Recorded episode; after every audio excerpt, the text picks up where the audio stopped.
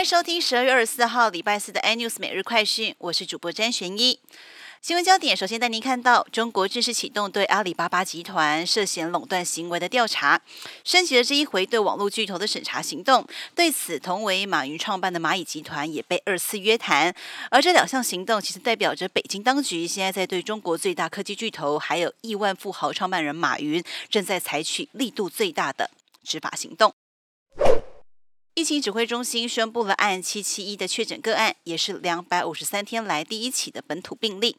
不过有媒体接获投诉，还有报道说这位女员工在十二月二十号参加台北马拉松，但对此指挥中心表示这是不实的报道，同时并表示案七七一框列的接触者一百七十六人，目前裁检全数为阴性。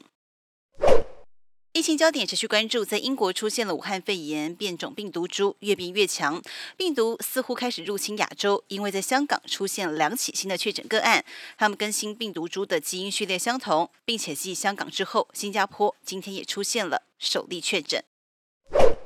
产业焦点带您看到，红海集团冲刺半导体布局，旗下位于大陆青岛的高阶半导体封测厂，主厂房已经封顶完成主体结构，预估二零二一年投产，二零二五年达到全产的目标。所以集团半导体布局再下一城，同时在上下游的产业链版图更完整。